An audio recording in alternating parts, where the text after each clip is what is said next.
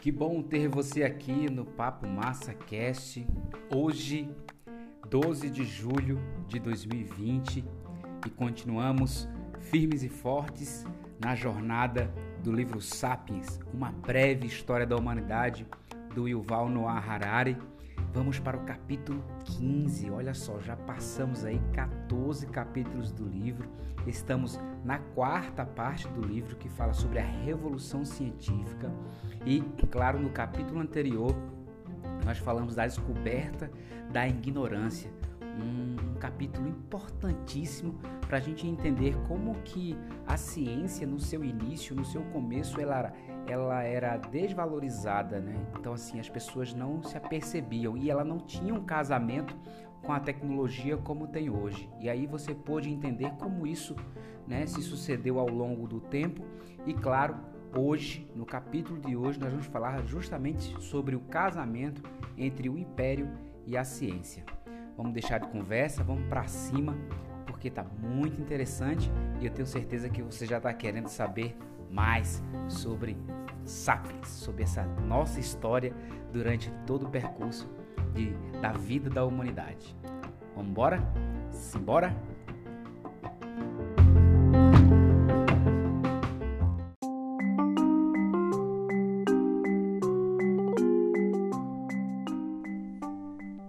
Capítulo 15 O casamento entre ciência e império.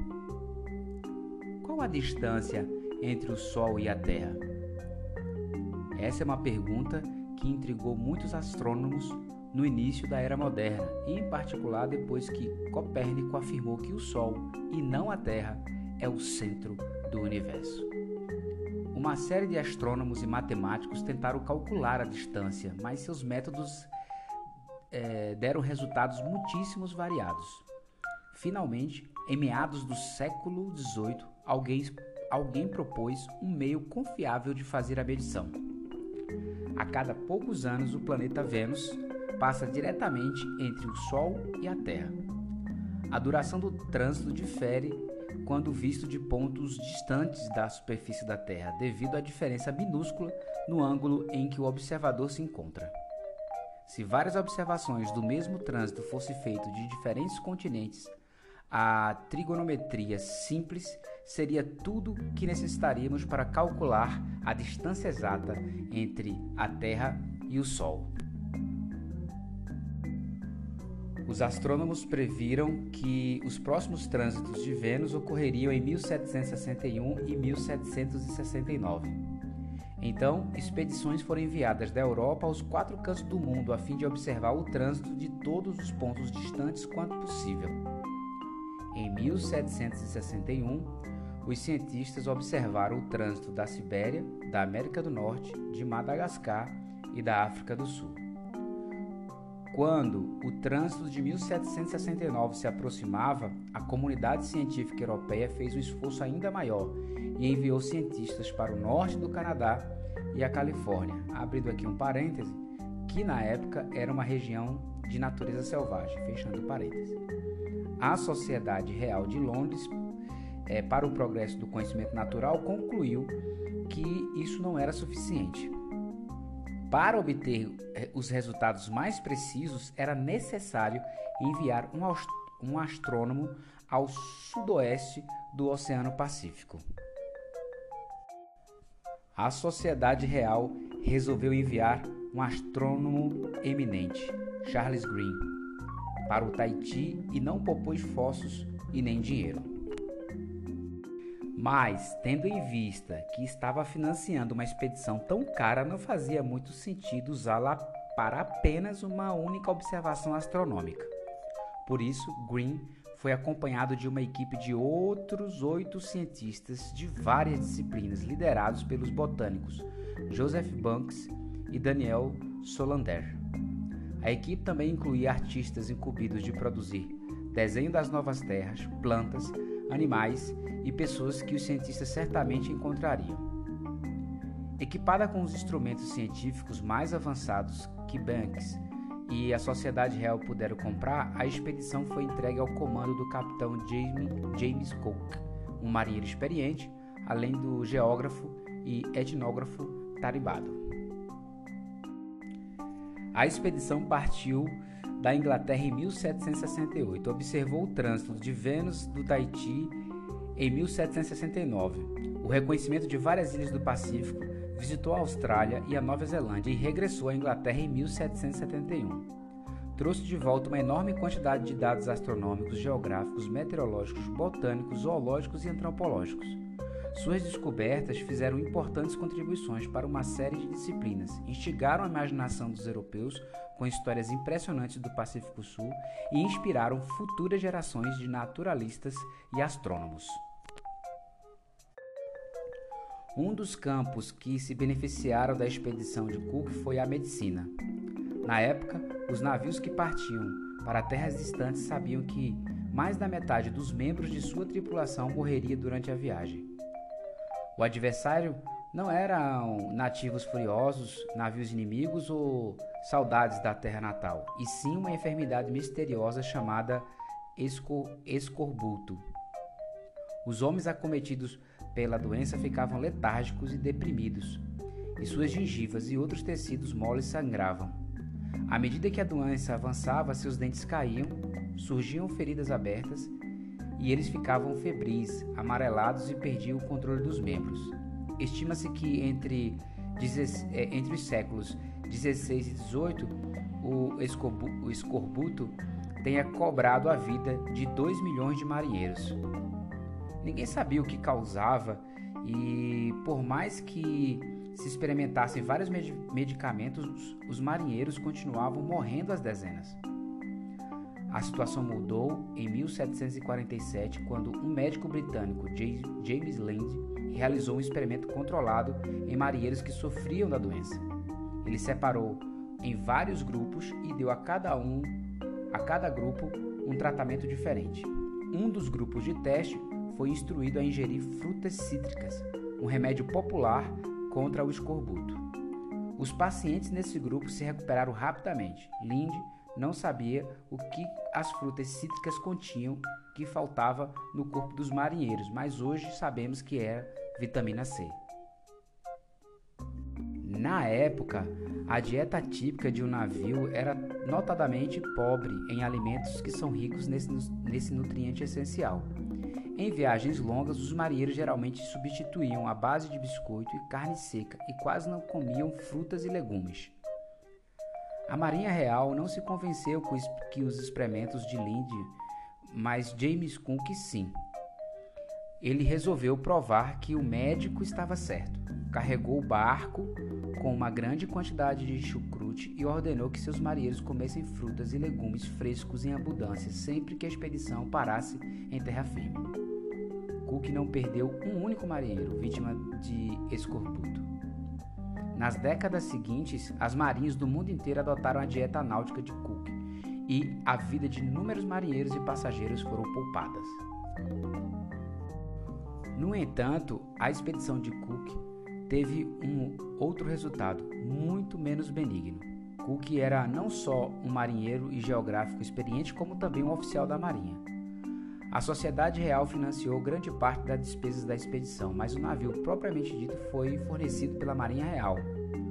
A Marinha também disponibilizou 85 navegantes e marinheiros bem armados e equipou o navio com artilharia, mosquetes, pólvoras e outros armamentos.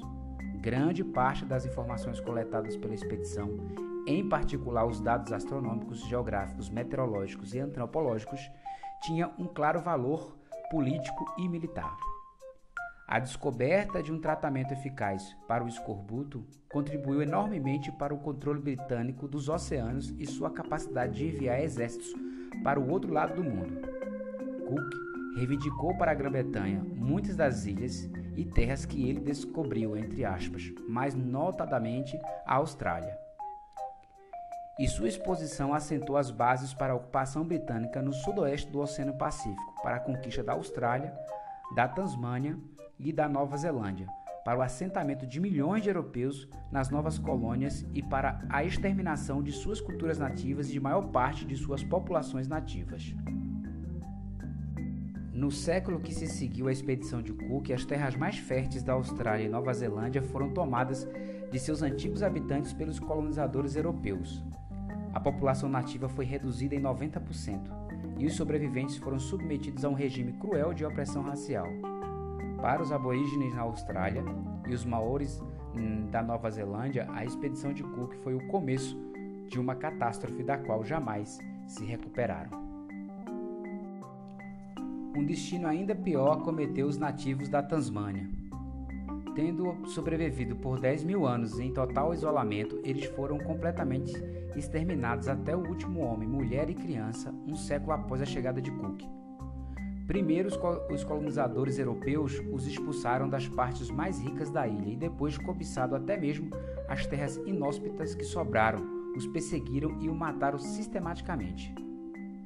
Os poucos sobreviventes foram acossados para um campo de concentração evangélico, onde missionários bem intencionados, mas não exatamente tolerantes, tentaram doutriná-los nos costumes do mundo moderno. Os, ta os tasmanianos foram instruídos na leitura e na escrita, no cristianismo e em várias, em várias habilidades produtivas, entre aspas, como costurar roupas e trabalhar na lavoura. Mas eles se recusavam a aprender. Foram se tornando cada vez mais melancólicos, deixavam de ter filhos, perdiam todo o interesse pela vida e acabavam por escolher a única forma de escapar do mundo moderno da ciência e do, e do progresso: a morte. Infelizmente, a ciência e o progresso os perseguiram até mesmo após a morte. Em nome da ciência, antropólogos e curadores se apropriaram dos cadáveres dos últimos tasmanianos, os quais foram dissecados, pesados e medidos e analisados em artigos especializados. Seus cérebros e esqueletos foram expostos em museus e em coleções antropológicas.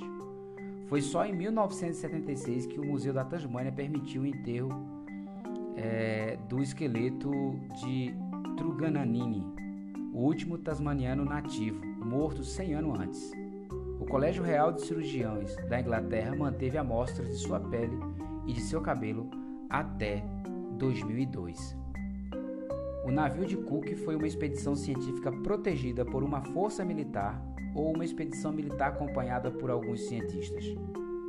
Isso é como perguntar se o copo está meio cheio ou meio vazio. A resposta é ambos. A revolução científica e o, imperialismo moderno foram inseparáveis. Pessoas como o capitão James Cook e o botânico Joseph Banks dificilmente conseguiram é, distinguir a ciência do império.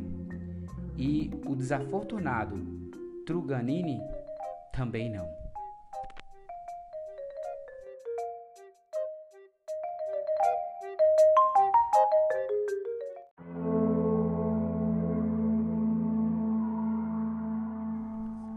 Que a Europa?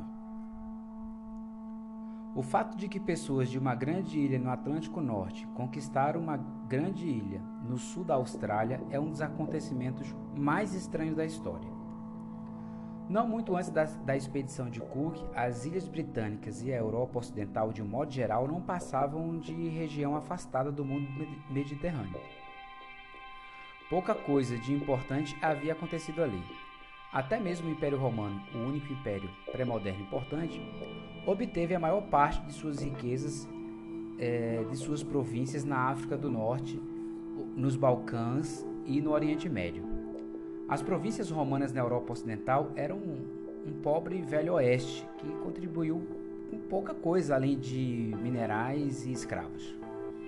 O norte da Europa era tão desolado e bárbaro que nem sequer valia a pena conquistá-lo. Foi só no fim do século XV que a Europa se tornou uma incubadora de importantes avanços militares, políticos, econômicos e culturais. Entre 1500 e 1750, a Europa Ocidental ganhou ímpeto e se tornou senhora do mundo exterior, entre aspas, ou seja, dos dois continentes americanos e dos oceanos. Mas, mesmo então, a Europa não era páreo para as grandes potências da Ásia os europeus conseguiram conquistar a América e obter a supremacia no, no mar, principalmente porque as potências asiáticas mostraram pouco interesse por eles. No início da Era Moderna, foi uma época de ouro para o Império Otomano e Mediterrâneo, o Império Safávida na Pérsia e o Império Mogol, Mongol na Índia, na Índia e as dinastias Ming e Qing na China. Esses, esses impérios expandiram consideravelmente seus territórios e, desfrutaram de um crescimento econômico e demográfico sem precedentes.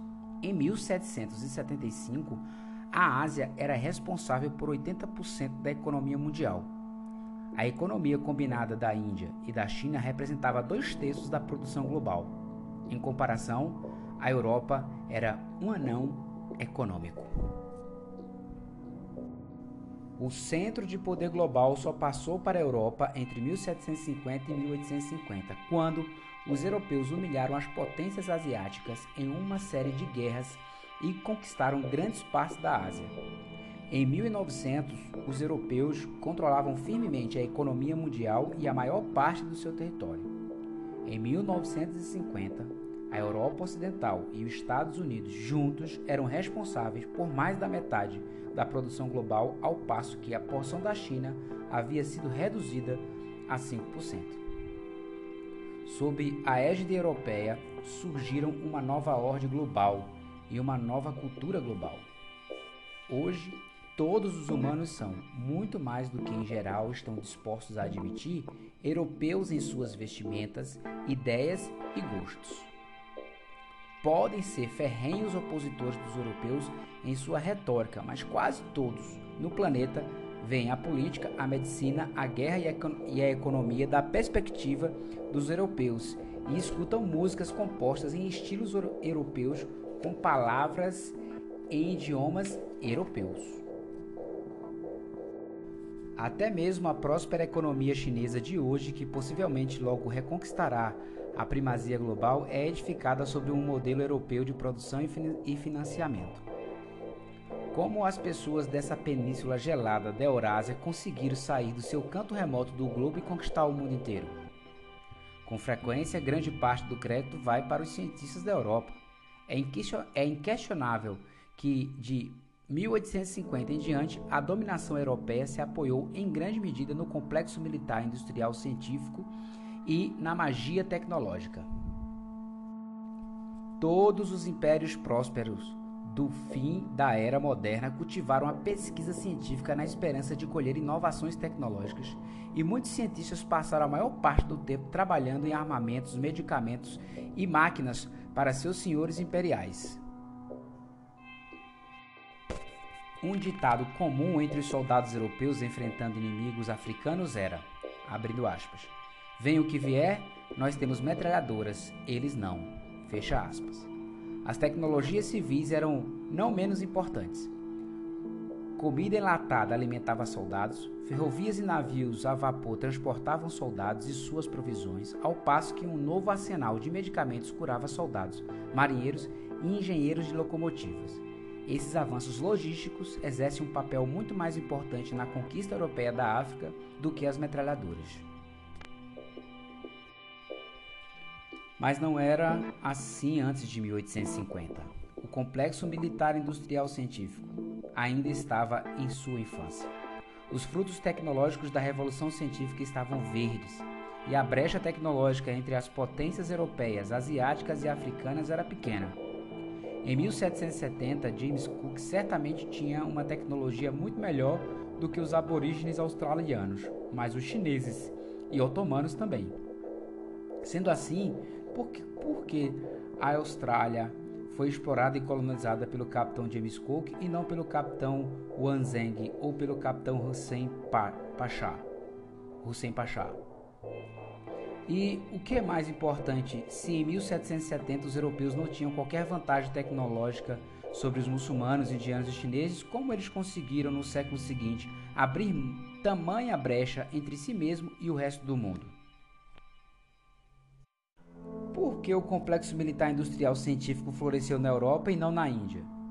Quando a Grã-Bretanha saiu na frente, por que a França, a Alemanha e os Estados Unidos logo seguiram seus passos enquanto a China ficou para trás? quando a distância entre as nações industriais e não industriais se tornou um fator político e econômico óbvio, porque a Rússia, a Itália e a, Áustria conseguiram superá-la, enquanto a Pérsia, é, o Egito e o Império Otomano não. Afinal, a tecnologia da primeira onda industrial era relativamente simples. Era assim tão difícil para os chineses ou otomanos projetar motores a vapor, fa fabricar metralhadoras e construir ferrovias? A primeira ferrovia comercial do mundo foi inaugurada em 1830 na Grã-Bretanha. Em 1850, as nações ocidentais eram atravessadas por quase 40 mil quilômetros de ferrovia, mas em toda a Ásia África e América Latina havia apenas 4 mil quilômetros de trilho. Em 1880, o Ocidente ostentava mais de 350 mil quilômetros de ferrovias, enquanto no resto do mundo havia apenas 35 mil quilômetros de linhas de trem, abrindo parêntese, e a maioria delas foi construída pelos britânicos na Índia, fechando parênteses. A primeira ferrovia na China só foi inaugurada em 1876 tinha 25 km de extensão e foi construída por europeus. O governo chinês a destruiu no ano seguinte. Em 1880, o Império Chinês não operava uma única ferrovia. A primeira ferrovia na Pérsia só foi construída em 1888 e conectava Teherã a um lugar sagrado muçulmano cerca de 10 quilômetros ao sul da capital. Foi construída e operada por uma empresa belga, em 1950, a malha ferroviária total da Pérsia ainda totalizava 2,5 mil quilômetros em um país com sete vezes o tamanho da Grã-Bretanha. Os chineses e os persas não careciam de invenções tecnológicas como os motores a vapor, abrindo parênteses, que podiam ser comprados ou copiados livremente, fechando parênteses. Eles careciam dos valores, dos mitos, do aparato jurídico e das estruturas sociopolíticas que levaram séculos para se formar, amadurecer no Ocidente e que não podiam ser copiadas e internalizadas rapidamente. A França e os Estados Unidos logo seguiram os passos da Grã-Bretanha, porque os franceses e os norte-americanos já partilhavam das estruturas sociais e dos mitos britânicos mais importantes. Os chineses e os persas não conseguiram acompanhar tão depressa porque pensavam e organizavam suas sociedades de maneira diferente. Imagine dois construtores, cada um deles ocupado construindo torres muito altas. Um construtor usa madeira e tijolos de barro, ao passo que o outro usa aço e concreto. No início, parece que não há grandes diferenças, entre os dois métodos, já que ambas as torres crescem em um ritmo similar e atingem uma altura semelhante. No entanto, assim que um limiar crítico é ultrapassado, a torre de barro e madeira não consegue aguentar a pressão e desaba, enquanto a torre de aço e concreto cresce andar por andar, andar até onde a vista alcança. Que potencial a Europa desenvolveu no início da era moderna que lhe permitiu dominar o mundo no fim dessa era? Há duas respostas complementares para essa pergunta: a ciência moderna e o capitalismo. Os europeus estavam acostumados a pensar e se comportar de maneira científica e capitalista muito antes de desfrutarem alguma vantagem tecnológica.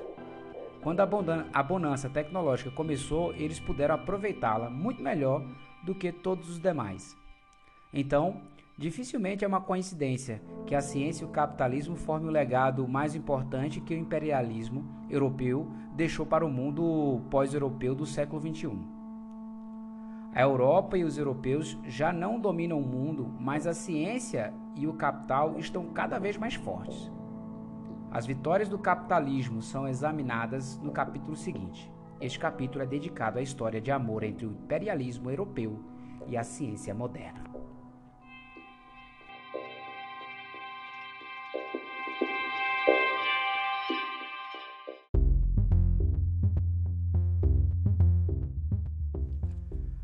A mentalidade da conquista. A ciência moderna floresceu graças aos impérios europeus. Tem certamente uma grande dívida para contradições científicas antigas, como as da Grécia clássica, da China, da Índia e do Islã, mas sua característica singular só começou a tomar forma no início da Era Moderna, de mãos dadas com a expansão imperial da Espanha, Portugal, Grã-Bretanha, França, Rússia e Holanda. Durante o início do período moderno, chineses, indianos, muçulmanos, polinésios e indígenas americanos continuaram a fazer importantes contribuições à revolução científica. As ideias de economistas muçulmanos foram estudadas por Adam Smith e Karl Marx. Tratamentos usados pela primeira vez por indígenas americanos foram parar em textos médicos britânicos e dados extraídos de informantes polinésios revolucionaram a antropologia ocidental. Mas até meados do século XX, as pessoas que reuniram essas várias descobertas científicas, criando disciplinas científicas, eram elites governantes e intelectuais dos impérios globais europeus. O Extremo Oriente e o mundo islâmico produziram mentes tão inteligentes e curiosas quanto as da Europa. No entanto, entre 1500 e 1950, não produziram nada que chegasse perto da física newtoniana ou da biologia darwiniana. Isso não significa que os europeus têm um gene inigualável para a ciência ou que dominarão para sempre o estudo da física e da biologia. Assim como o islamismo começou como um monopólio árabe, mas posteriormente foi adotado por turcos e persas, a ciência moderna também começou como uma especialidade europeia, mas hoje está se tornando uma iniciativa multiétnica o que forjou o vínculo histórico entre a ciência moderna e o imperialismo europeu. A tecnologia foi um fator importante nos séculos 19 e 20, mas no início da era moderna sua importância era limitada. O fator fundamental foi que o botânico à procura de plantas e o oficial da marinha à procura de colônias tinham uma mentalidade similar. Ambos, cientistas e conquistador, começaram admitindo sua ignorância. Ambos disseram, abrindo aspas e fechando aspas logo em seguida, eu não sei o que existe lá. Ambos se sentiram compelidos a sair e fazer novas descobertas. E ambos esperaram que o novo conhecimento assim adquirido os tornasse senhores do mundo. O imperialismo europeu foi totalmente diferente de todos os outros projetos imperiais na história. Antes disso, os que buscavam construir um império tendiam a presumir que já entendiam o mundo. A conquista só utilizava e disseminava sua visão do mundo. Os árabes, para citar um exemplo, não conquistaram o Egito, a Espanha ou a Índia a fim de descobrir algo que não soubessem. Os romanos mongóis e astecas conquistaram vorazmente novas terras em busca de poder e riqueza, não de conhecimento. Já os imperialistas europeus partiam para terras distantes na esperança de obter novos conhecimentos junto com novos territórios. James Cook não foi o primeiro explorador a pensar desta maneira.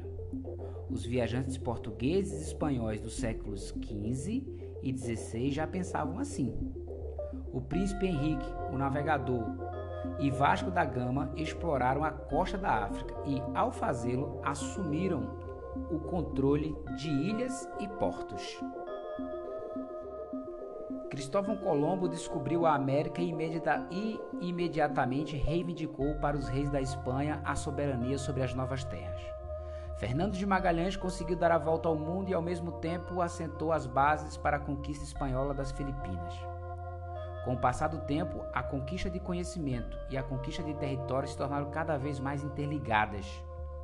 Nos séculos XVIII e XIX, praticamente toda expedição militar importante que partia da Europa rumo a terras distantes levava a bordo cientistas incumbidos não de lutar, e sim de fazer descobertas científicas. Quando Napoleão invadiu o Egito em 1798, levou consigo 165 estudiosos, entre outras coisas, eles fundaram uma disciplina totalmente nova, a egiptologia, e fizeram importantes contribuições para o estudo de religião, linguística e botânica. Em 1831, a Marinha Real enviou o navio HMS Beagle, Beagle para mapear a costa da América do Sul, das Ilhas Malvinas e das Ilhas Galá Galápagos. A Marinha precisava desse conhecimento para fortalecer o jugo imperial sobre a América do Sul. O capitão do navio era um cientista amador, decidiu incluir um geólogo na expedição para estudar formações geológicas que poderiam encontrar no caminho. Depois que vários geólogos profissionais recusaram seu convite, o capitão ofereceu o posto a um jovem de 22 anos formado em Cambridge, Charles Darwin. Darwin havia estudado para ser pastor anglicano, mas estava muito mais interessado em geologia e ciências naturais do que na Bíblia. Darwin agarrou a oportunidade e o resto da história. Durante a viagem, o capitão passou o tempo desenhando mapas militares enquanto Darwin coletou os dados empíricos e formulou as ideias que se tornariam a teoria da evolução. Em 20 de julho de 1969, Neil Armstrong e Buzz Aldrin aterrizaram na superfície da Lua. Nos meses que antecederam sua expedição, os astronautas da Apollo 11 treinaram em um deserto remoto similar ao da Lua, no oeste dos Estados Unidos. A área é o lar de várias comunidades indígenas e existe uma história ou lenda descrevendo um encontro entre os astronautas e um dos habitantes locais. Um dia, enquanto estavam treinando, os astronautas se depararam com um velho índio. O homem lhe perguntou o que eles estavam fazendo lá. Eles responderam que era parte de uma expedição pesquisa que em breve viajaria para a Lua. Quando o velho escutou isso, ficou em silêncio por alguns instantes e então perguntou aos astronautas se eles poderiam lhe fazer um favor. O que você quer? Eles perguntaram. Bem, disse o velho. As pessoas da minha tribo acreditam que a Lua é habitada por espíritos sagrados. Eu estava pensando se vocês poderiam transmitir a eles uma mensagem importante do meu, do meu povo. Qual a mensagem? perguntaram os astronautas. O homem proferiu algo em sua língua tribal e então pediu que os astronautas repetissem de novo e de novo até memorizar corretamente. O que significa? Os astronautas perguntaram. Ah, não posso lhe dizer. É um segredo que só a nossa tribo e os espíritos da Lua podem saber. Quando voltaram à base, os astronautas procuraram e procuraram até que encontraram alguém que sabia falar a língua tribal e lhe pediram para traduzir a mensagem secreta. Quando repetiram o que haviam memorizado, o tradutor começou a gargalhar. Quando se acalmou, os astronautas perguntaram o que significava. O homem explicou que a frase que eles memorizavam com tanto cuidado queria dizer: Não acredite em uma única palavra do que essas pessoas estão lhe dizendo. Eles vieram roubar suas terras.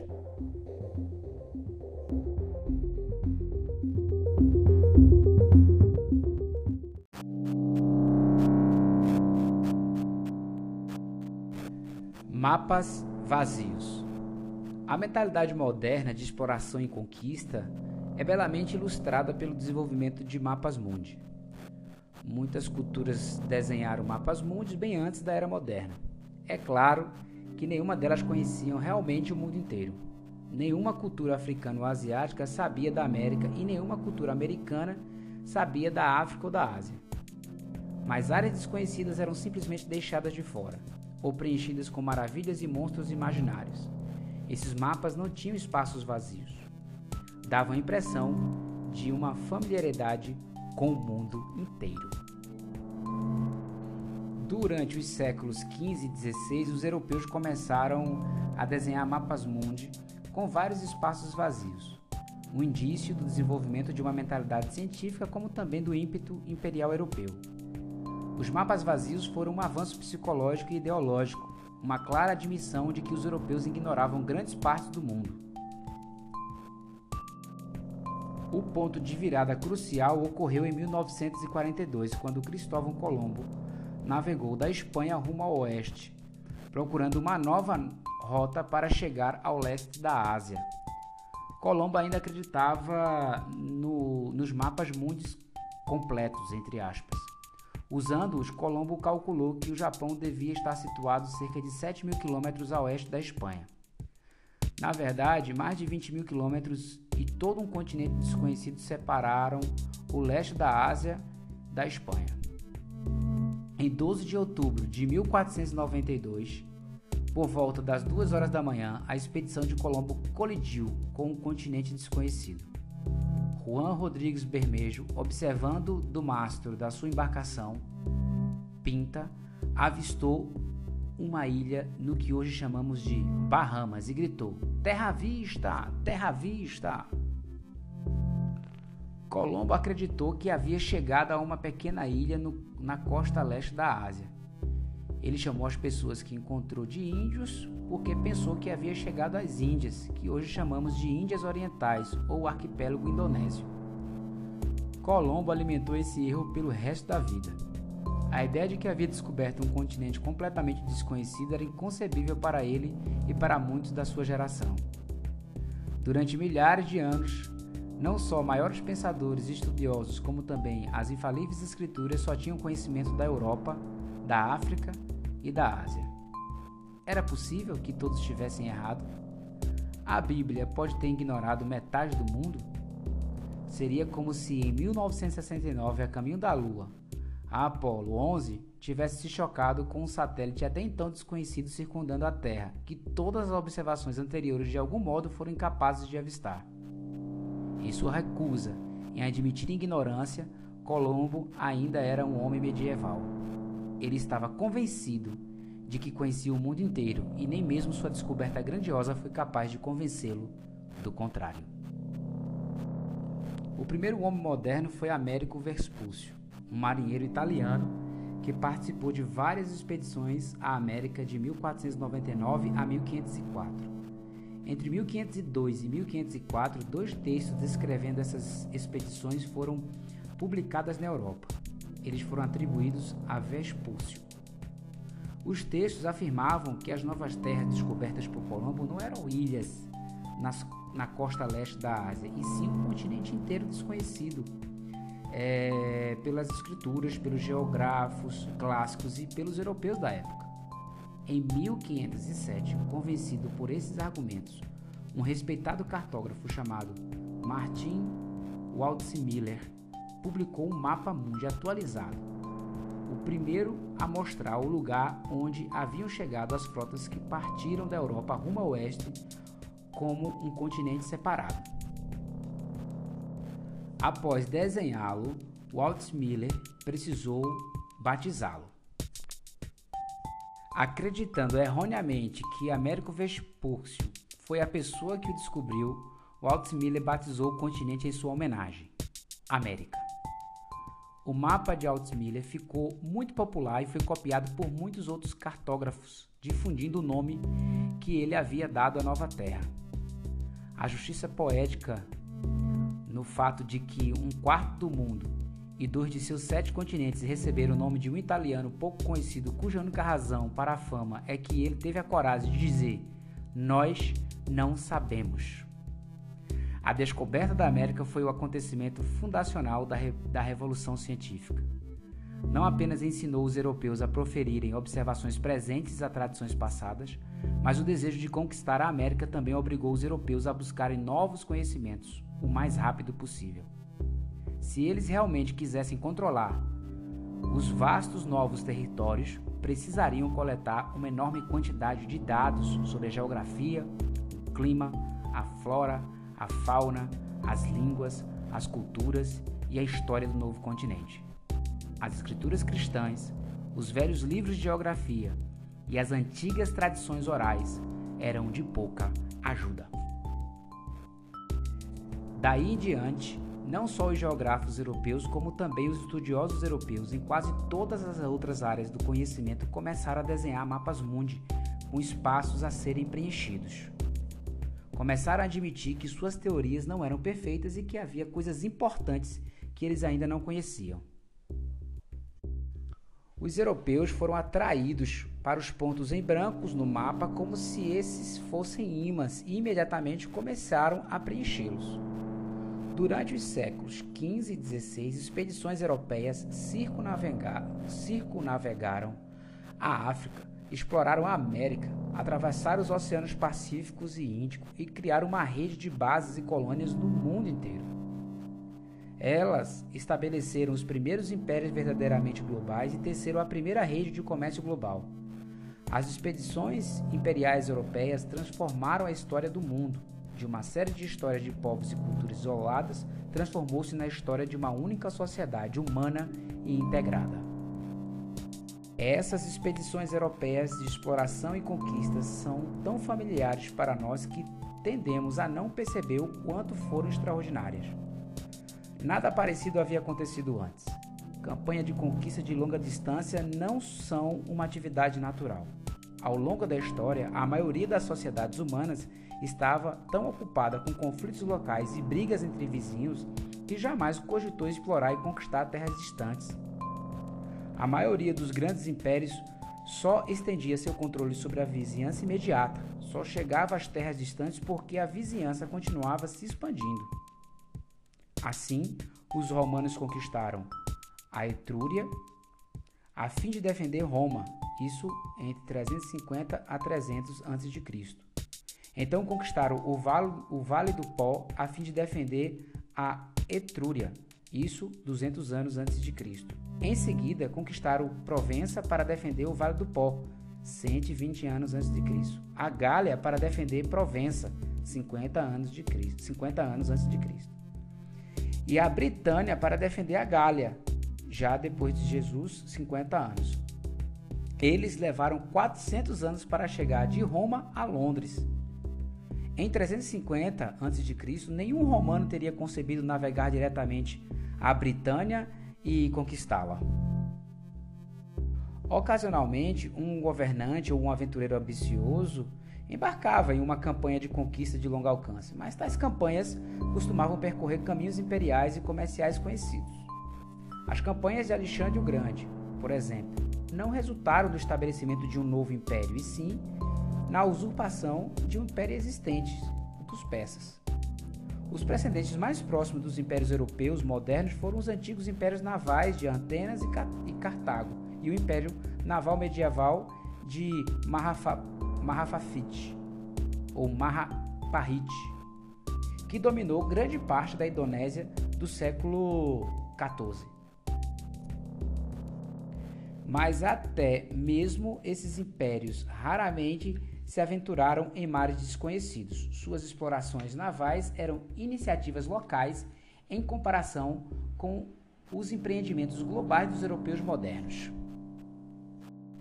Muitos acadêmicos afirmam que as viagens do almirante Zheng He da dinastia, da dinastia Ming na China prenunciaram e eclipsaram as viagens de descoberta dos europeus. Entre 1405 e 1433, Zheng liderou sete grandes armadas da China aos rincões mais distantes do Oceano Índico. A maior dessas armadas consistiam, consistia de quase 300 embarcações e transportou quase 30 mil pessoas. Eles visitaram a Indonésia, o Sri Lanka, a Índia, o Golfo Pérsico, o Mar Vermelho e a África Oriental. Navios chineses ancoraram em Jeddah, o principal porto de Errais e em Melinde, na, na costa queniana. A frota de Colombo de 1492, que consistia de três embarcações pequenas com uma tripulação de 120 marinheiros, era como um, um trio de mosquitos e se comparado com a viagem de dragões de Zheng He. Mas havia uma diferença crucial. Zheng He explorou os oceanos e auxiliou governantes pró-chineses, mas ele não tentou conquistar ou colonizar os países que visitou. Além disso, as expedições de Zheng He não estavam arraigadas na política e na cultura chinesa. Quando a facção governante em Pequim mudou durante os anos 1430, os novos soberanos encerraram abruptamente a operação, ou quer dizer, de forma abrupta a operação. A grande frota foi desmantelada, perderam-se conhecimentos técnicos e geográficos cruciais e nenhum outro explorador de sua estatura voltou a partir de um porto chinês. Os governantes chineses nos séculos seguintes, como a maioria dos governantes chineses nos séculos anteriores, restringiram seus interesses e ambições aos arredores imediatos do Reino do Meio. As expedições de Zheng He provam que a Europa não desfrutava de uma vantagem tecnológica excepcional. O que tornou os europeus excepcional foi a sua ambição insaciável e inigualável por explorar e conquistar. Embora talvez tivesse a habilidade necessária, os romanos nunca tentaram conquistar a Índia ou a Escandinávia. Os persas nunca tentaram conquistar Madagascar ou a Espanha, e os chineses nunca tentaram conquistar a Indonésia ou a África. A maioria dos governantes chineses deixou até mesmo o Japão por sua própria conta. Não havia nada de peculiar nisso. A peculiaridade é que os europeus no início da era moderna foram tomados por uma febre que os levou a navegar para terras distantes e totalmente desconhecidas, repletas de culturas estranhas, pisar nas suas areias e imediatamente declarar: Reivindico todos esses territórios para o meu rei.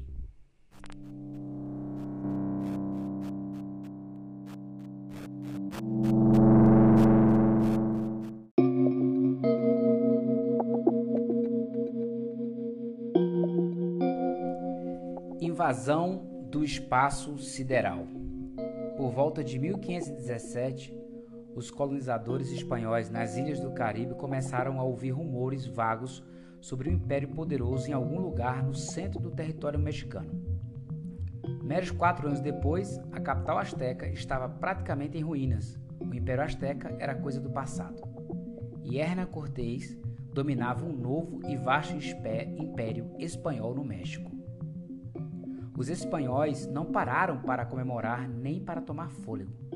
Eles imediatamente deram início a operações de exploração e conquista em todas as direções. Os governantes anteriores da América Central, os astecas, os toltecas e os maias, mal sabiam que a América do Sul existia e jamais haviam feito qualquer tentativa de subjugá-lo ao longo de dois mil anos. No entanto, um pouco mais de dez anos Francisco Pizarro descobriu o Império Inca na América do Sul e o subjugou em 1532.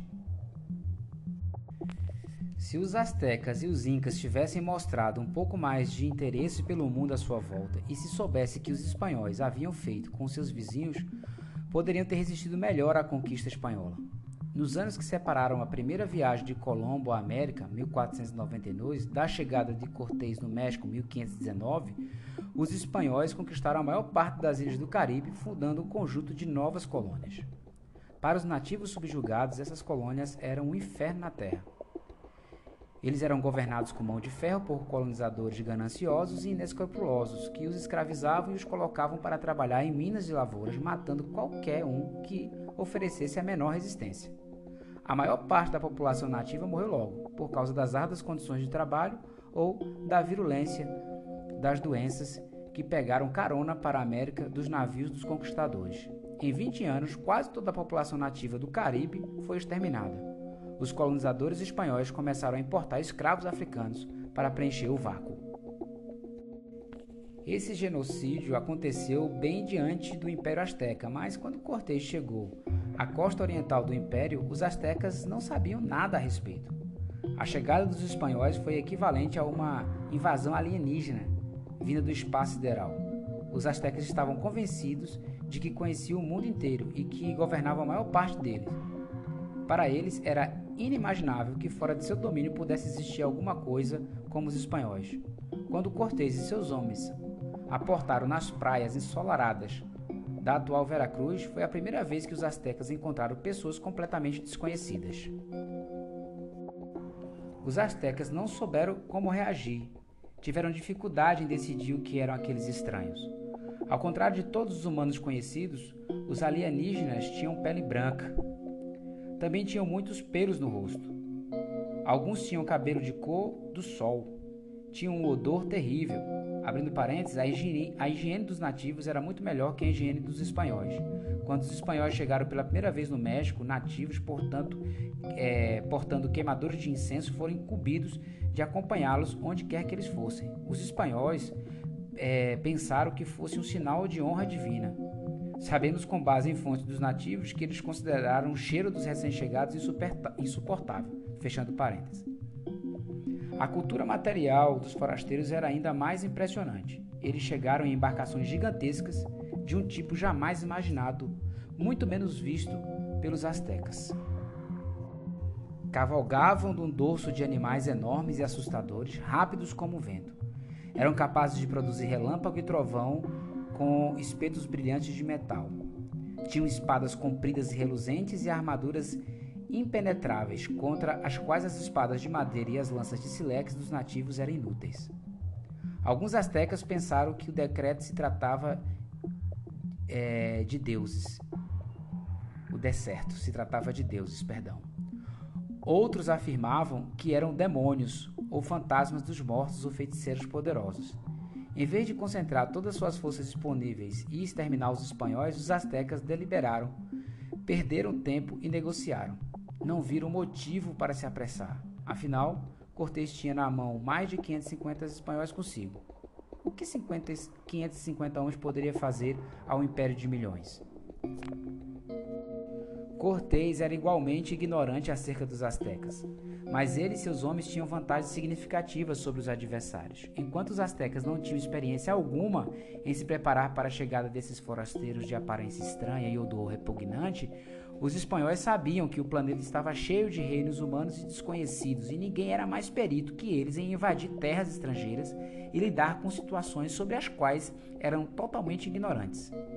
Para o conquistador europeu moderno, assim como para o cientista europeu moderno, mergulhar no desconhecido era estimulante. Então, quando ancorou naquela praia ensolarada em julho de 1519, Cortés não hesitou em agir. Como um alienígena de ficção científica saindo de sua espaçonave, ele declarou aos locais boquiabertos: Nós viemos em paz leve-nos ao seu líder. Cortés explicou que era um missionário pacífico do grande rei da Espanha e pediu uma entrevista diplomática com o governante azteca, Montezuma II. Abrindo parênteses, isso era uma, uma mentira deslavada. Cortés liderou uma expedição independente de aventureiros gananciosos. O rei da Espanha nunca tinha ouvido falar de Cortés nem dos aztecas. Fechando parênteses. Cortés recebeu guias, alimentos e algum auxílio militar de inimigos locais dos astecas. Então marchou rumo à capital asteca, a grande metrópole de Tenoch, Tenoch, Tenochtitlan. Perdão. Os astecas permitiram que os forasteiros marchassem até a capital e então respeitosamente conduziram seu líder ao encontro do imperador Montezuma. No meio da entrevista, Cortés deu um sinal e espanhóis com armaduras de aço assassinaram o guarda-costa de, Monte, de Montezuma, abrindo parênteses, equipados apenas com porretes de madeira e lâminas de pedra. O convidado de honra fez de seu anfitrião um prisioneiro. Cortés estava agora em uma situação muito delicada. Ele havia capturado o imperador, mas estava cercado por dezenas de milhares de guerreiros inimigos e furiosos, milhões de civis hostis e todo um continente sobre o qual ele não sabia praticamente nada. Tinha à sua disposição apenas algumas centenas de homens e os reforços espanhóis mais próximos estavam em Cuba e mais de 1,5 mil quilômetros de distância. Cortés manteve Montezuma cativo no palácio, fazendo parecer que o rei continuava livre e no comando, e que, entre aspas, o embaixador espanhol era não mais do que um convidado. O Império Azteca era um regime político extremamente centralizado e essa situação sem precedentes o paralisou. Montezuma continuou a se comportar como se governasse o império e a elite azteca continuou a obedecê-lo, o que significava que obedecia a Cortés. Tal situação se prolongou por meses, durante os quais Cortés interrogou Montezuma e seus criados, capacitou tradutores em vários idiomas locais e enviou a pequenas expedições de espanhóis em todas as direções para se familiarizar com o Império Azteca e as várias tribos, povos e cidades por ele governados. A elite azteca acabou por se por se voltar contra Cortés e Montezuma, elegeu um novo imperador e expulsou os espanhóis da capital. No entanto, a essa altura, várias rachaduras haviam aparecido no, no edifício imperial. Cortés usou o conhecimento que havia adquirido para forçar ainda mais as rachaduras e destruir o império de dentro para fora. Convenceu muitos dos súditos do império a se unirem a ele contra a elite azteca. Os súditos calcularam mal Eles odiavam os astecas, mas não sabiam nada sobre a Espanha nem sobre o genocídio no Caribe. Presumiram que, com a ajuda espanhola, podiam abalar a influência asteca. A ideia de que os espanhóis assumiram o poder jamais lhe ocorrera. Eles tinham certeza de que, se Cortés e suas poucas centenas de escudeiros causassem algum problema, poderiam ser subjugados facilmente. Os povos rebeldes forneceram a Cortés um exército de dezenas de milhares de tropas locais. E com essa ajuda, Cortés cercou é, Tenochtitlan, a capital, e conquistou a cidade. Nessa época, cada vez mais soldados e colonizadores espanhóis começaram a chegar ao México, alguns vindos de Cuba, outros de Espanha. Quando os povos locais perceberam o que estava acontecendo, era tarde demais. Um século após a chegada dos espanhóis em Veracruz, a população nativa das Américas havia encolhido 90% devido, sobretudo, a doenças desconhecidas que chegaram à América com os invasores. Os sobreviventes se encontravam sob o domínio de um regime racista e ganancioso, que era muito pior que o dos astecas. Dez anos depois que Cortés aportou no México, Pizarro chegou à costa do Império Inca. Ele tinha muito menos soldados do que Cortés. Sua expedição totalizava apenas 168 homens, mas Pizarro se beneficiou de todo o conhecimento e de toda a experiência obtidos nas invasões anteriores. Os incas, por sua vez, não sabiam nada sobre o destino dos astecas. Pizarro plagiou Cortés. Ele se declarou um emissário pacífico do rei da Espanha, convidou o governante inca, é, Atuarhualpa, para uma entrevista diplomática e então sequestrou. Pizarro seguiu em frente, conquistando o império paralisando, paralisado com a ajuda dos aliados locais. Se os súditos do Império Inca conhecessem o destino dos habitantes do México, não teriam se unido aos invasores, mas eles não sabiam. Os povos nativos da América não foram os únicos a pagar um preço alto por sua visão tacanha. Os grandes impérios da Ásia, o otomano, o, Saf o safávida, o mogol e o chinês, logo ficaram sabendo que os europeus haviam descoberto algo grande, mas mostraram pouco interesse por essas descobertas. Continuaram a acreditar que o mundo girava em torno da Ásia e não fizeram qualquer tentativa de competir com os europeus pelo controle da América ou das novas rotas marítimas no Atlântico e no Pacífico. Até mesmo os reinos europeus pequenos como a Escócia e a Dinamarca enviaram algumas expedições de exploração e conquista para a América, mas nem uma de tais expedições jamais partiu do mundo islâmico, da Índia ou da China. A primeira potência não europeia que tentou enviar uma expedição militar à América foi o Japão. Isso aconteceu em junho de 1942, quando uma expedição japonesa conquistou Kiska e Atu, duas pequenas ilhas na costa do Alasca, capturando no processo 10 soldados norte-americanos e um cachorro. Isso foi o mais perto que os japoneses chegaram do continente. É difícil argumentar que os otomanos ou chineses estavam longe demais, ou que careciam de meios tecnológicos econômicos ou militares necessários. Os recursos que enviaram Zheng He da China à África Oriental nos anos 1420 deviam ser suficientes para chegar à América. Os chineses simplesmente não estavam interessados. O primeiro mapa mundi chinês a mostrar a América a América só foi publicada em 1602 e por um, um missionário europeu. Durante 300 anos, os europeus desfrutaram da supremacia indisputada na América e na Oceania, no Atlântico e no Pacífico. As únicas batalhas significativas nessas regiões foram entre potências europeias. A riqueza e os recursos acumulados pelos europeus nessas áreas acabaram por lhe permitir invadir também a Ásia, derrotar os impérios asiáticos e dividi-la entre si. Quando otomanos, persas, indianos e chineses despertaram e começaram a prestar atenção, era tarde demais. Foi só no século XX que culturas não europeias adotaram uma visão verdadeiramente global. Esse foi um dos fatores cruciais que levaram ao colapso da hegemonia europeia. Assim, na Guerra de Independência da Argélia, em 1954-1962, as guerrilhas argelianas derrotaram um exército francês que gozava de uma esmagadora vantagem numérica, tecnológica e econômica. Os argelinos prevaleceram porque foram apoiados por uma rede mundial anti-imperialismo e porque souberam mobilizar os meios de comunicação de todo o mundo a favor de sua causa, bem como a opinião pública na própria França. A derrota que o pequeno Vietnã do Norte infligiu ao colosso norte-americano se baseou em uma estratégia similar. Essas forças guerrilheiras mostraram que até mesmo as superpotências podiam ser derrotadas se uma batalha local é, transformada em uma causa global. É interessante pensar no que teria acontecido se Montezuma tivesse sido capaz de manipular a opinião pública espanhola e obter auxílio de um dos rivais da Espanha, Portugal, a França ou até mesmo o Império Otomano.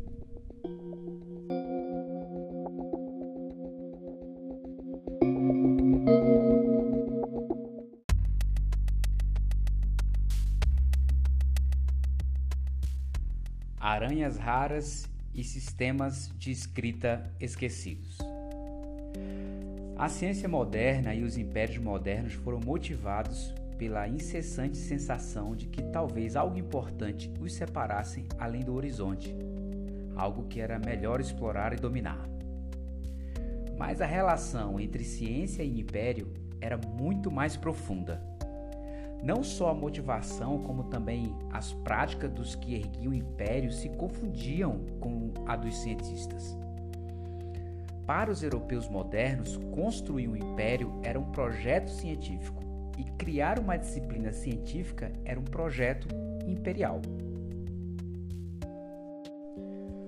Quando conquistaram a Índia, os muçulmanos não levaram consigo arqueólogos para estudar sistematicamente a história indiana, antropólogos para estudar as culturas indianas e geólogos para estudar os solos indianos ou zoólogos para estudar a sua fauna indiana.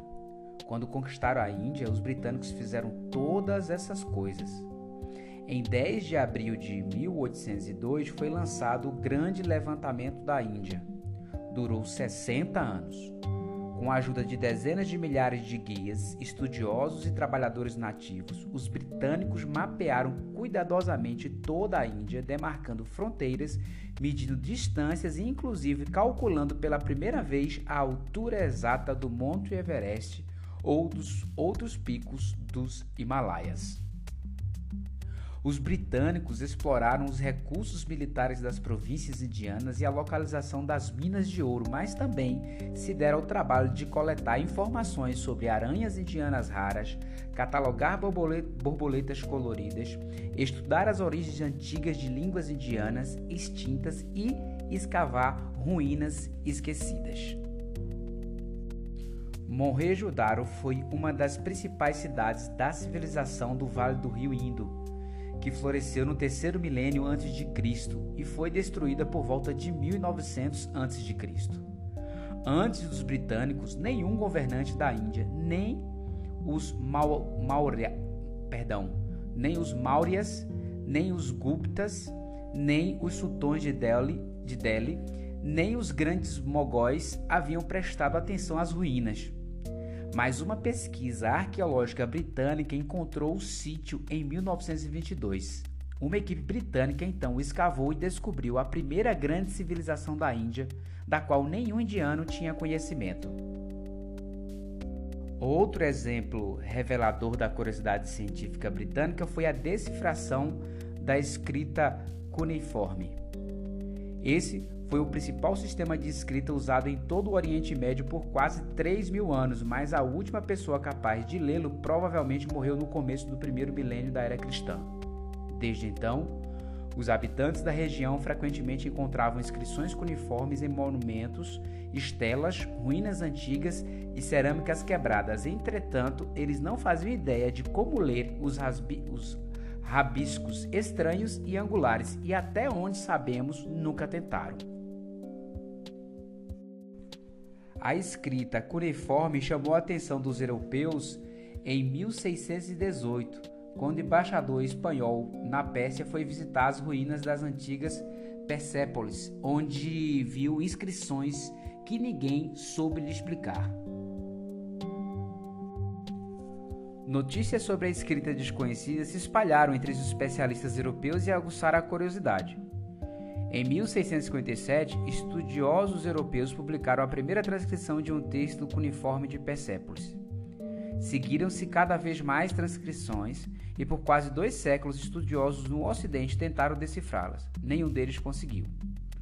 Nos anos 1830, um oficial britânico chamado Henry Howison foi enviado à Pérsia para ajudar o Shah a treinar seu exército à maneira europeia.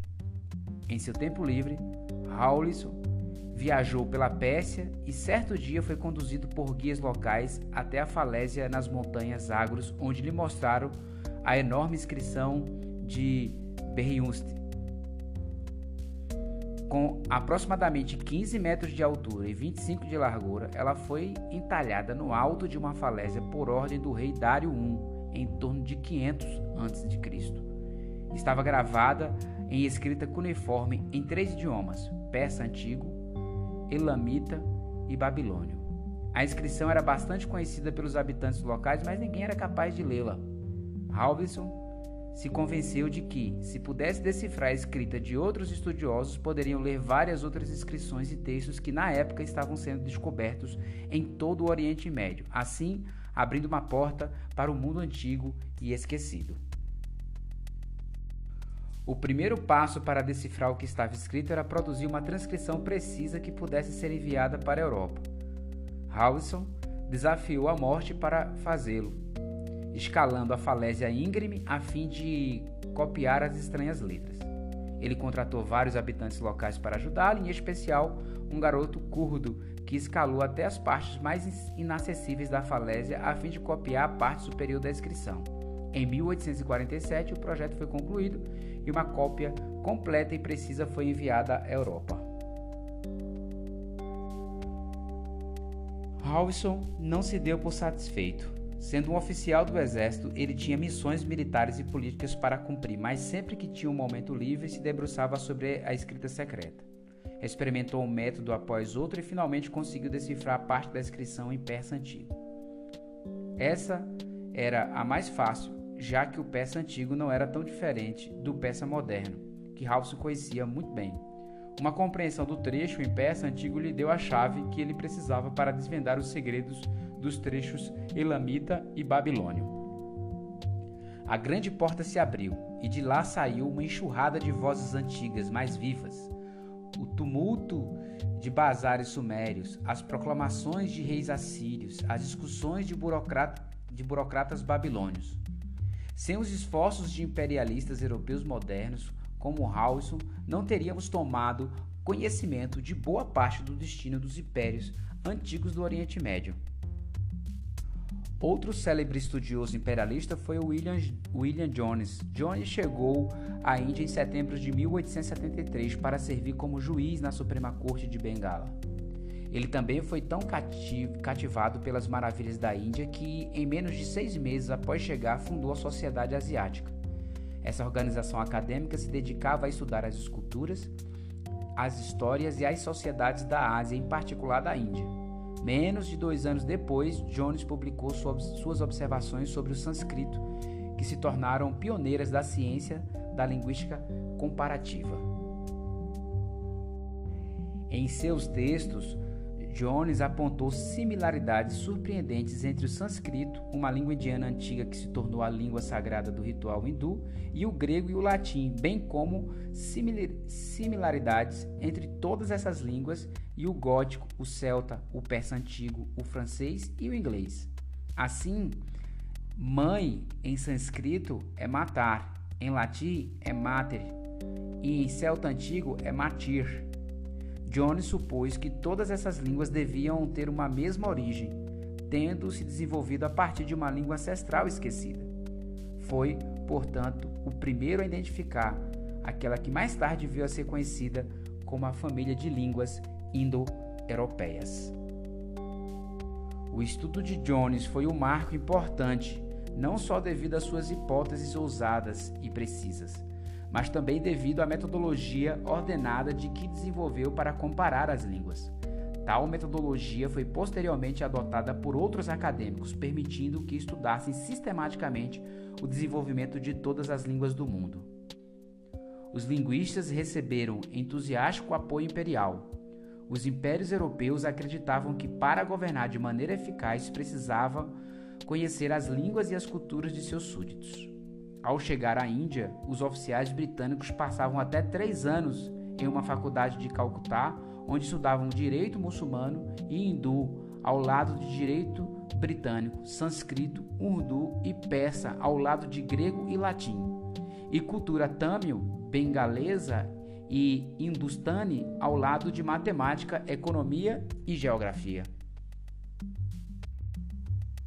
O estudo de linguística prestou um auxílio inestimável na compreensão da estrutura e da gramática das línguas locais.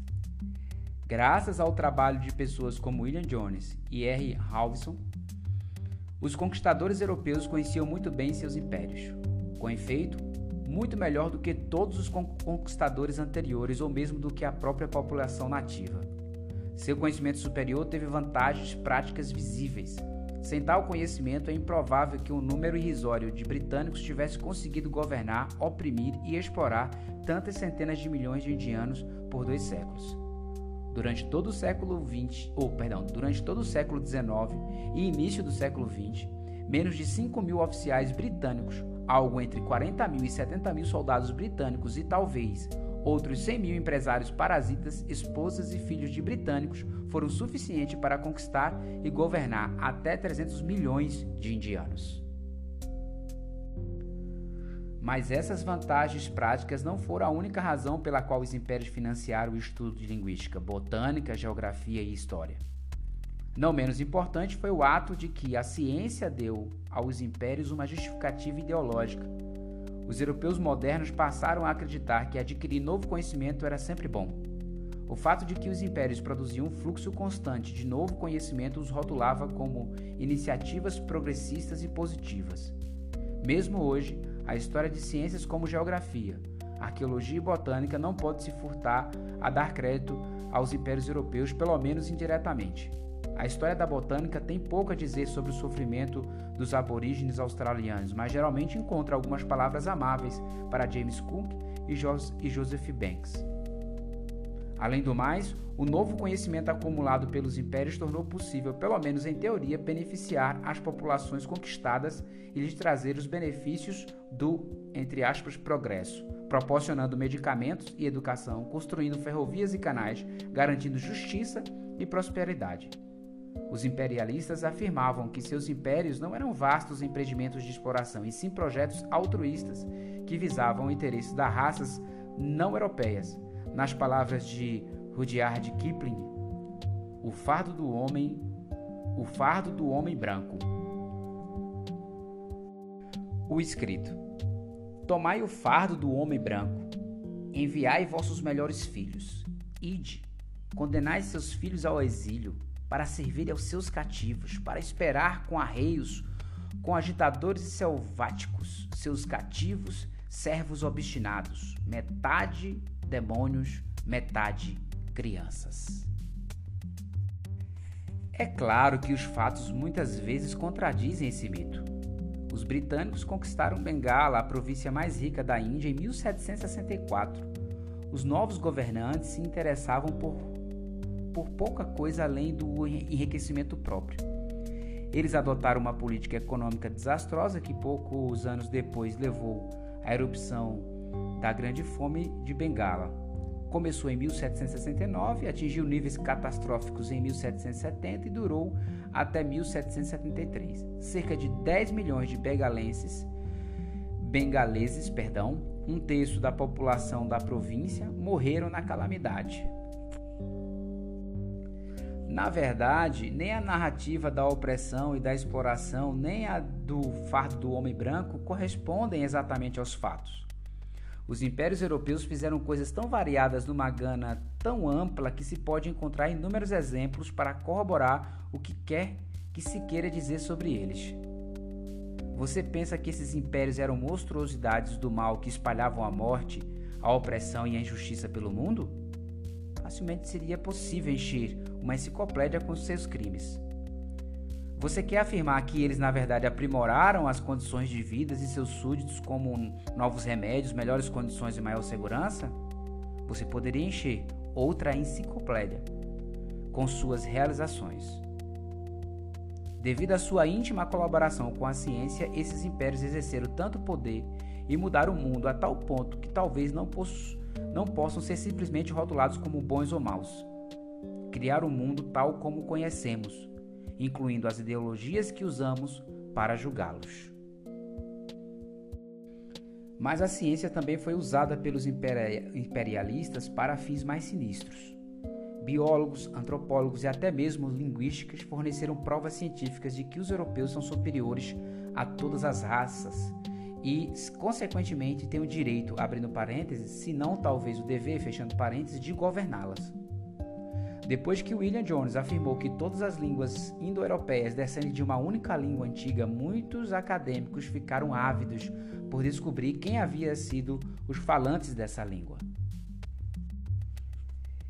Eles observaram que os primeiros falantes de sânscritos que invadiram a Índia a partir da Ásia Central há 3 mil anos se haviam autodenominado Arya. Os falantes da língua persa mais antiga se autodenominavam Aíria, por isso, os estudiosos europeus concluíram que as pessoas que falaram a língua primordial que deu origem ao sânscrito e ao persa, abrindo parênteses, e também ao grego, ao latim, ao gótico e ao celta, fechando parênteses, provavelmente se autodenominaram arianas. Poderia ser uma coincidência que aqueles que fundaram as magníficas civilizações indiana, persa, grega e romana fossem todos arianos? Em seguida, acadêmicos britânicos, franceses e alemães associaram a teoria linguística sobre os arianos diligentes com a teoria de seleção natural de Darwin e postularam que os arianos eram não só um grupo linguístico, como também uma entidade biológica, ou seja, uma raça. E não qualquer raça, mas uma raça superior de humanos altos, de cabelos claros e olhos azuis, trabalhadores e superracionais que surgiram das brumas do norte para assentar as bases da cultura no mundo inteiro. Lamentavelmente, os arianos que invadiram a Índia e a Pérsia se casaram com membros da população nativa que eles encontraram nessas terras, perdendo sua tez clara e seu cabelo loiro, e com estes a racionalidade e a diligência. As civilizações da Índia e da Pérsia, consequentemente, entraram em declínio. Na Europa, por outro lado, os arianos perseveraram sua pureza racial. É por isso que os europeus conseguiram conquistar o mundo e por isso que estavam aptos para governá-lo, desde que tomasse precauções para não se misturar com as raças inferiores. Tais teorias racistas proeminentes e respeitáveis por muitas décadas se tornaram um anátema tanto entre os cientistas quanto entre políticos. As pessoas continuam a conduzir uma luta heróica contra o racismo sem perceber que a frente da batalha de batalha mudou e que o lugar do racismo na ideologia imperialista foi substituído pelo culturismo. A palavra entre aspas culturismo não existe, mas já está em tempo de a inventarmos. Entre as elites de hoje, as, as afirmações sobre os méritos constantes de diversos grupos humanos quase sempre são expressadas em termos de diferenças históricas entre culturas e não de diferenças biológicas entre raças. Já não dizemos está no sangue, dizemos está na cultura.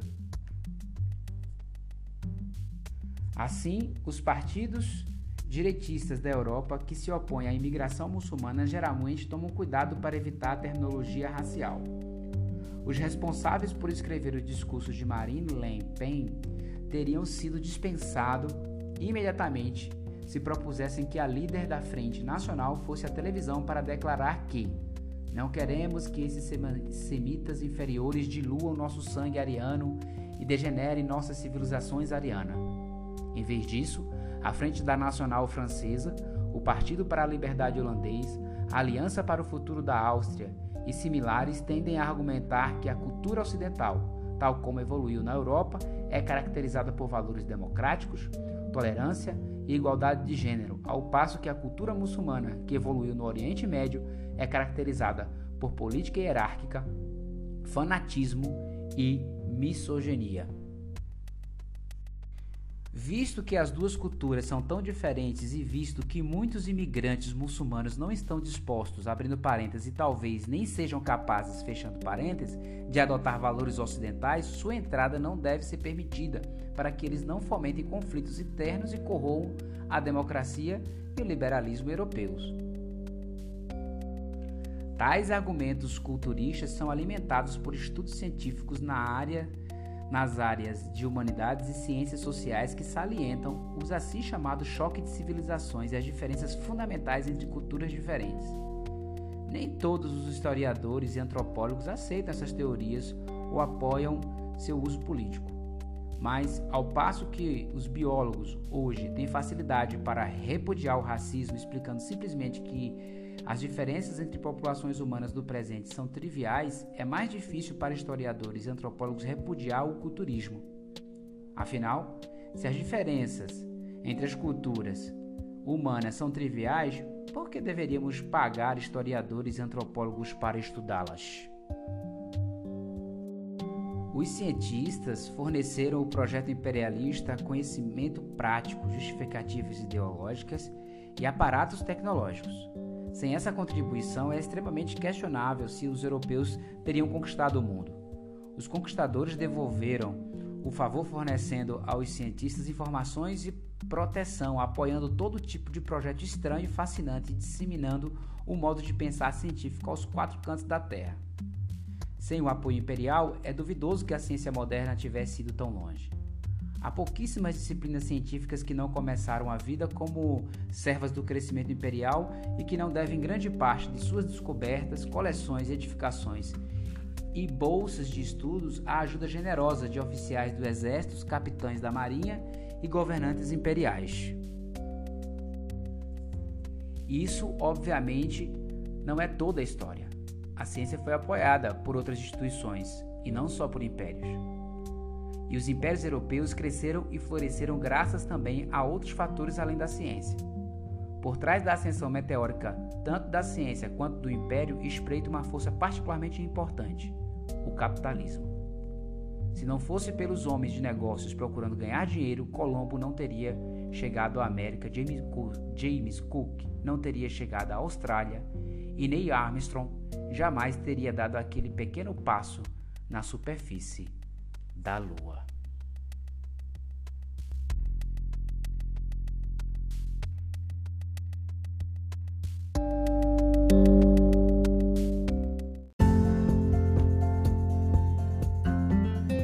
Chegamos mais ao final de um capítulo e são capítulos mais extensos agora. Eu tenho que gravar é, em dois dias cada capítulo porque como eles são grandes e eu não quero partir. Eu poderia fazer episódios é, parte 1 e parte 2, mas aí é, demoraria muito mais. Eu prefiro gravar o conteúdo completo em um único episódio e mesmo que gravando em dois dias, porque o conteúdo é bem extenso agora nesses últimos capítulos. Bem, terminamos o capítulo 15. Faltam apenas agora quatro capítulos para a gente terminar basicamente o livro.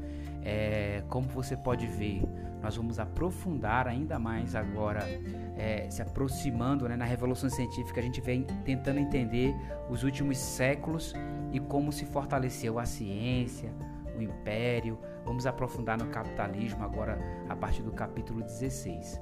Eu agradeço a tua audiência até aqui, a todos os que estão nos Estados Unidos, os que estão é, na Polônia, na Rússia é, em Senegal, em Portugal, a todos que me ouvem em outros países e também, claro, aos meus queridíssimos que estão aqui no Brasil, que me dão sempre a honra de estar por aqui.